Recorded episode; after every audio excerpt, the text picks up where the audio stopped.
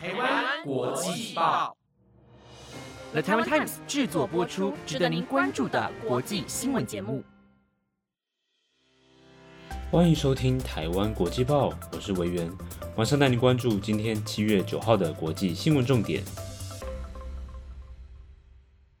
Hello，各位听众朋友们，大家好。马上来带大家关注到跟国际政治及国际经济相关的重点新闻，有日本前首相安倍晋三被刺杀的最新消息，全球量价的不断飙升，以及英国艺术家用传统打字机作画。如果您对以上新闻内容有兴趣，就请各位一定要收听到最后哦。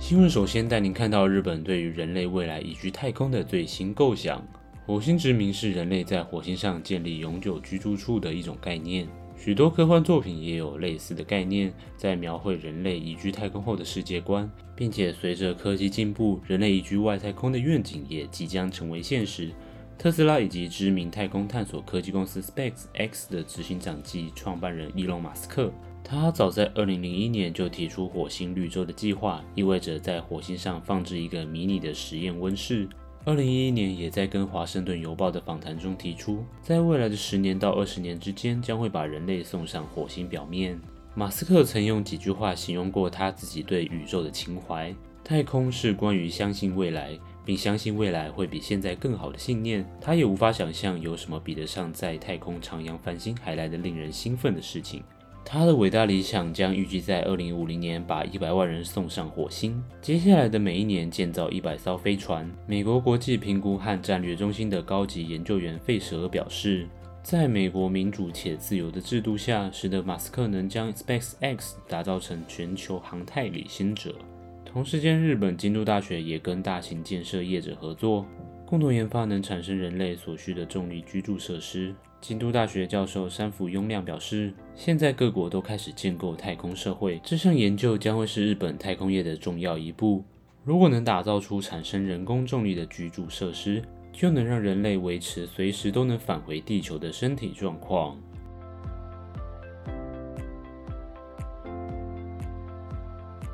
再来带您看到英国的艺术神人用打字机来作画的相关报道。艺术源自于我们的日常生活。随着两百多年来人类的生活模式不断更动，经过第一次跟第二次的工业革命，以及进入二十一世纪的资讯科技革命后，不光只是对于物质条件上有形的转变，在无形之中更是直接导致了人本价值思考上的深刻问题。同时，也是对于艺术形式脱离在线之后，艺术作品能够承载多少时代价值的批判性思考。然而，发展到二十一世纪后，人们的生活速度变得飞快，也十分忙碌。有许多人说，绘画在内容的体现上是否已经走到了尽头？针对这个说法，英国有位艺术家则用不同的方式将艺术作画升华到另一种境界。英国有位青年艺术家 James Cook，从二零一四年开始用打字机来作画。他并不是采用键盘，而是使用传统打字机，一个个的字母及符号敲打在白纸上不同位置上。他专业攻读建筑系，许多画作也包含着知名的建筑物。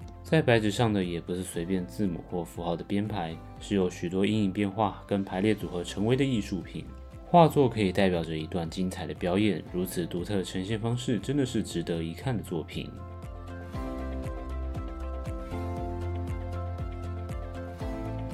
第三则新闻带您持续关心到日本前首相安倍晋三被枪击后的最新消息。日本前首相安倍晋三昨天早上在奈良帮同党议员候选人助选，演说刚开始的时候，从后方传出两声枪响，第一声并没及时反应，于是就遭人从背后袭击。根据日媒 NHK 报道，嫌犯连开两枪，从背后击中安倍晋三的左胸，在开第二枪时，安倍立即倒地，血流不止，送医急救后失去意识，经过五小时抢救，依然宣告不治，享寿六十七岁。遗体预计将在今天日本时间清晨六点送往安倍自身的住宅之中。经奈良警方司法解剖结果显示，初步判断死因为动脉失血过多，以致身体机能丧失。安倍晋三遭暗杀身亡的消息震惊全世界，各国领袖以及各界人物都纷纷表达哀悼。美国总统拜登表示，安倍作为美国忠实的伙伴，在位期间加强两国合作关系，对于民主伙伴的愿景提供了很好的助力。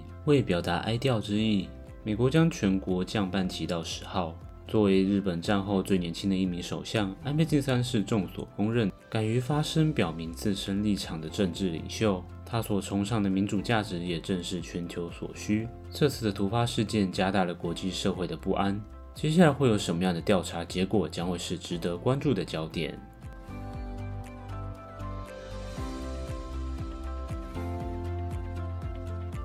再来带您看到菲律宾新任总统小马克士针对未来与台湾关系愿景的最新资讯。在今年五月九号的菲律宾总统大选上，由小马克士以三千多万张选票胜过竞争者罗布雷多的一千四百多万张选票，而他的政治立场也一直是大家关注的焦点。因为小马克士是菲律宾前总统马克士的独子，马可士的独裁作风使他的政治名声饱受批评。而前总统马可士年轻时曾加入菲律宾的美国军队，小马可士也跟着父亲多次造访美国。他小时候便在英美各地留学过，所以对美国有着相对特殊的情感。根据菲律宾德拉萨大学国际研究系教授迪卡斯楚的观察想法，小马可士的政治立场将不会延续杜特地的做法，会选择比较中立的做法。而小马可是今天将在菲律宾国家博物馆宣誓就职。而关于就任后与台湾关系的方针，根据菲律宾新任驻台代表贝约表示，小马可是有特地嘱咐并指示自己，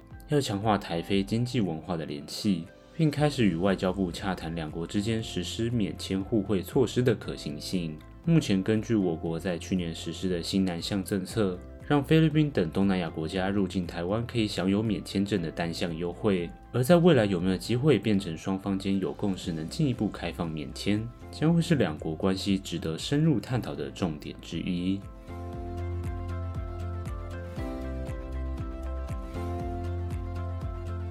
最后一则新闻带您看到国际粮价持续飙升所带来的冲击。乌俄冲突除了造成区域安全产生很多的疑虑外，更因为战乱而影响了许多民生需求，也影响到了最基础的农业活动。由于乌克兰作为全世界最大的小麦出口国，战时的动乱使得粮食产量相当不稳定，供给量也越来越少，反映在市场价格上就会非常明显。虽然台湾没有直接受到小麦问题的影响，但其他相关渔货跟农产品在台湾都有短缺的情况。也导致国内近期整体物价有逐渐攀升的趋势。联合国粮农组织表示，近期虽然世界粮食价格有下跌的现象，但依然接近有记录以来的最高价位。粮农组织首席经济学家柯兰表示，尽管粮农组织粮价指数 FFPI 截至六月已经连续三个月下降，但整体依然接近历史最高水平。由于全球需求大涨，主要生产国的天气恶劣以及更高的生产成本和运输成本。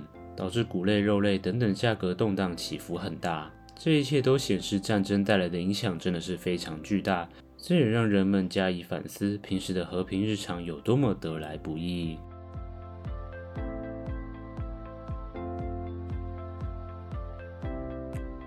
以上就是今天的国际报。本节目由 The Taiwan Times 制作播出。如果喜欢我们的节目内容，请一定听完后要按下关注，也别忘了要留下你的五星评价，以及追踪我们台湾国际报的 IG 哦。希望今天的内容大家还喜欢。如果有什么建议和回馈，都欢迎到 Apple Podcast 上留言跟我说。我是维源，下周我们再会哦，拜拜。